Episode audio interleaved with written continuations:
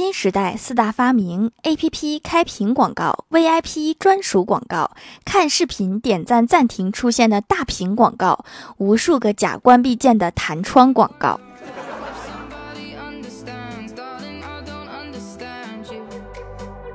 Hello，薯站的土豆们，这里是铁萌仙侠段子秀欢乐江湖，我是你们萌豆萌豆的小薯条。六幺八蜀山小卖店有优惠活动，记得来薅羊毛呀！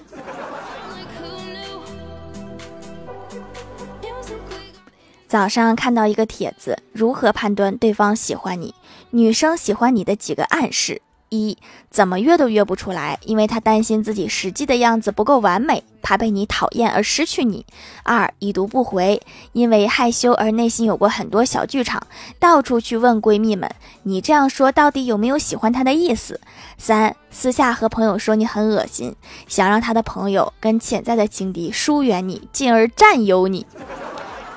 四删好友，暗示彼此不只是朋友。五拉黑你。怕控制不了自己的情感而陷入太深，只好忍痛把你拉黑。六拒绝你，女生的第一句话不是真心话，她只是想多听听你的告白。我觉得应该艾特一下我哥，这些暗示他应该都经历过。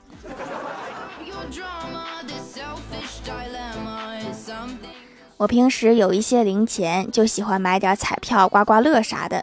有一天，欢喜问我原因，我说我之所以坚持买彩票，是因为我中一千万的几率比我赚一千万的几率要大得多。我可真是太聪明了。我有个朋友是个 T，他妈妈没事儿就问他什么时候找对象，原来他都不说，最近觉得老瞒着也不是事儿，然后昨天就和他妈妈说了，说妈妈，其实我喜欢女孩儿。他妈妈回他，喜欢女孩儿你就生啊，你俩说的女孩儿可能不太一样啊。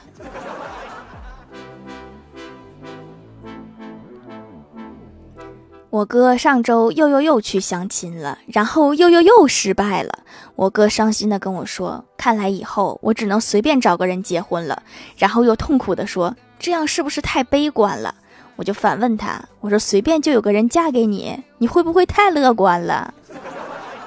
快醒醒吧，结婚哪有那么容易？”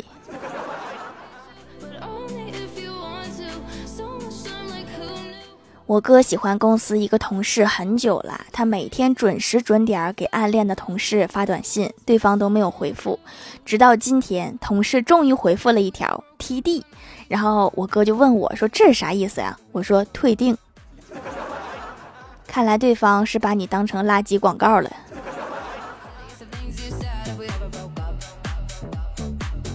早上着急上班，走路的时候不小心踩了钉子，于是请了假，去医院打了破伤风。下午又踩到了钉子，又去了一趟医院。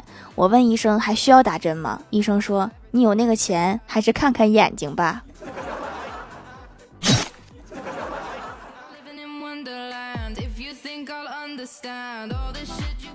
小仙儿最近在学做菜，昨天在公司和我们讨论，说我一切洋葱就辣眼，怪难受的。大家有什么好的办法吗？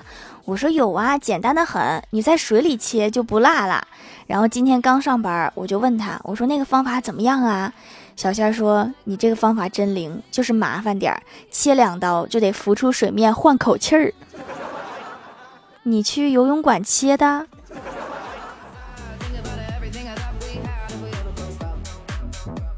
郭大嫂一听我们在聊做菜，她也来了精神。说到洋葱，郭大嫂兴奋地说：“我知道有一种切洋葱不流泪的好方法。”小仙儿急忙地问：“说真的吗？说说怎么切呀？”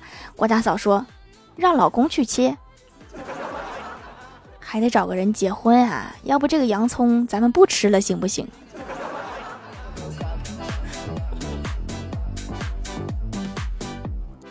公司新来一个实习生，下班顺路就和他一起回家。公交站等车，乞丐把碗推向实习生乞讨。这时，实习生不慌不忙的来了一句：“我不要你的钱，你的钱来的也不容易。”你真的是这么想的吗？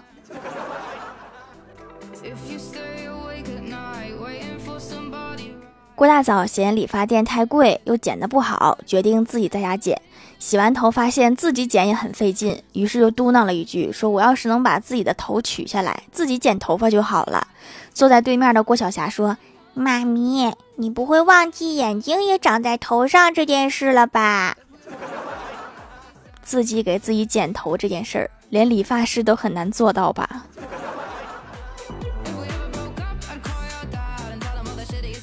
在回家的路上遇到一对母女玩石头剪刀布，我看见两个人都出了剪刀，结果那个妈妈说：“我赢了，你看我的剪刀比你的大。”你这个糊弄孩子已经糊弄出了新高度。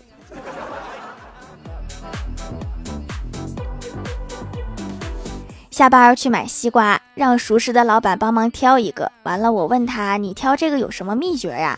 老板说：“你要至少拍打三个西瓜，然后随便挑一个交给客人，表情要充满自信。所以你也不会挑是吗？”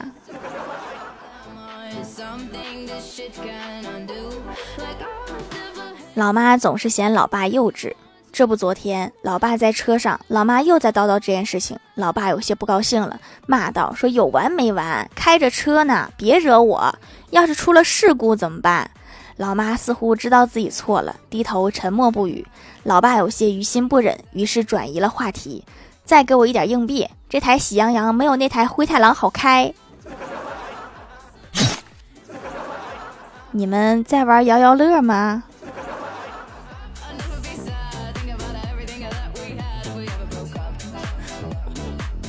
我有一个同学是小学老师，他的名字很有特点，是两个字的复姓姓氏。我就问他，拥有特殊姓氏是一种什么体验？同学说：“我叫宇文吉，学生都叫我于老师，其实是复姓宇文，但是又不能让他们叫我语文老师，毕竟我是教数学的。你小的时候选专业的时候选语文就好了，这样就完美了。”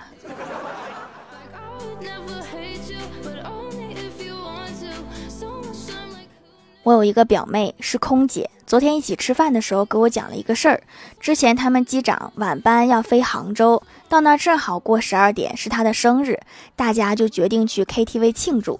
机长打电话预订房间，说：“你好，我想订一个大房。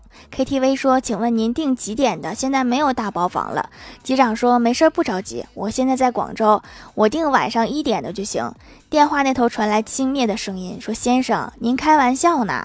在广州订我们这里的包房干什么？”机长说：“没事儿，我开飞机过去，肯定能到。”那头啪的一声就给挂了。谁能想到，真的是开飞机过来呀？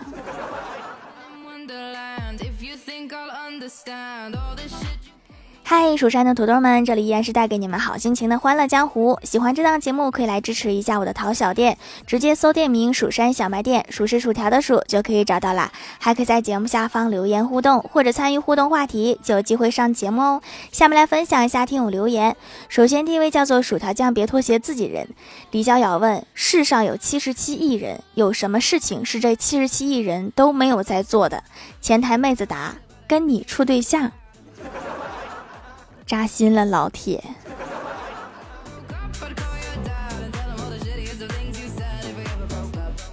下一位叫做彼岸灯火，他说初中政治考试是开卷考的，答案实在太长，我懒得抄上去，于是，在试卷上面直接写了批多少页，结果老师打了一个大大的红勾，满分，同桌都惊呆了。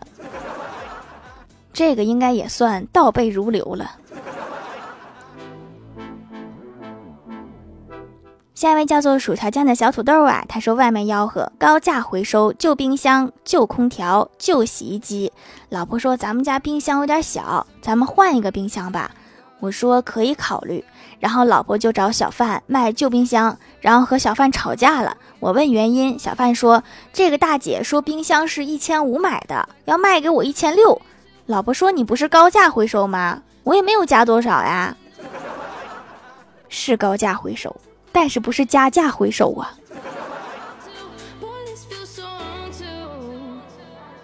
下一位叫做李岩，他说一直是痘痘肌，用了很多祛痘产品都不行。听同事聊天说螨虫也能引起痘痘，启发我了。以前就听说蜀山小卖店有除螨皂，下单试试，每天早晚用，用了一个多礼拜，痘痘真的变少了。走了这么多弯路，终于找到方向了，眼泪。找到方向了就简单哈，这也太不容易了。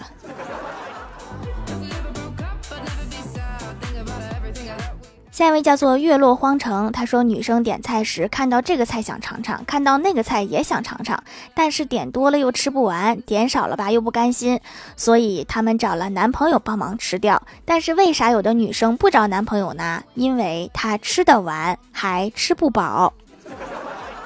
我还以为你在说欢喜。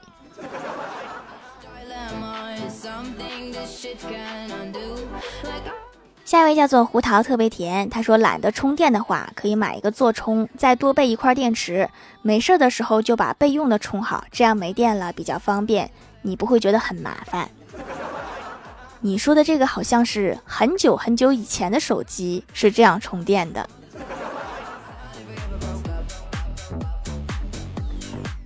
下一位叫做亚童儿二零一二，他说：“条姐姐，我一直有一个疑惑，就是明明六一儿童节，为什么我们站在台上辛辛苦苦的表演节目，家长们却坐在下面乐呵？你确定只有家长吗？我觉得下边应该还有领导。”下一位叫做森 R Y T，他说给女儿买的美白皂，它就是一晒就黑，还特别容易黑。开始不喜欢用，用了一段时间也习惯了，白了一些，也不容易晒黑了。这个东西挺好的，实用简单。怎么老是晒到呢？要是体育生的话，还是要注意防晒的。下一位叫做两只海狮，他说：“薯条，薯条，请给我从现在开始一直到期末考试都给我举土豆啊！要举一个成绩好的土豆，反正我语文、数学、英语、科学、体育、美术全部满分。如果满分了，我就把你店里的皂全都买回来。可以是可以，但是我怀疑你在给我画大饼。”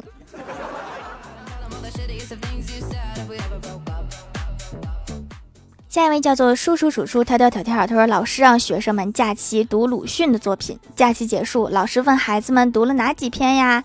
有人说读了鲁迅的《朝花夕拾》，有人说读了鲁迅的《狂人日记》。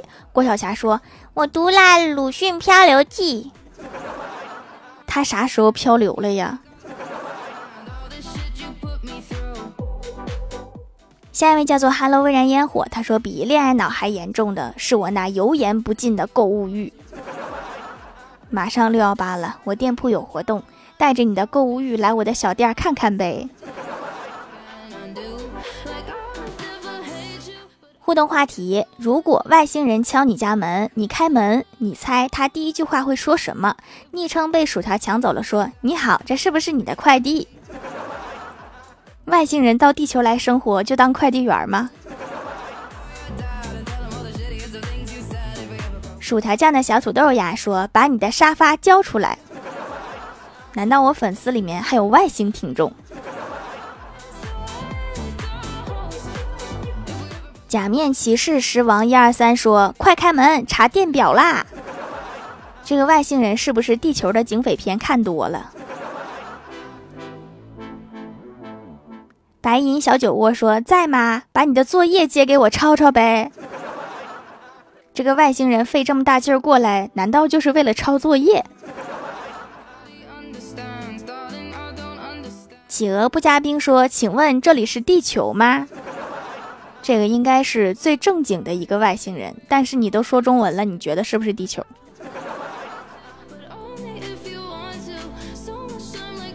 下面来公布一下上周九六幺级沙发是薯条酱，别拖鞋，自己人盖楼的有叔叔、叔叔、跳跳、跳跳、薯条酱，别拖鞋，自己人，彼岸灯火，薯条酱的小土豆呀，蜀山荷兰弟 H W 版，薯条家的小汪，月落荒城，N J 小书虫，这个字我认识，两只海狮，亚童儿二零一二，啾啾我的小卡卡，薯条酱，猜猜我是谁？幺三九三四，开到颓靡，感谢各位的支持。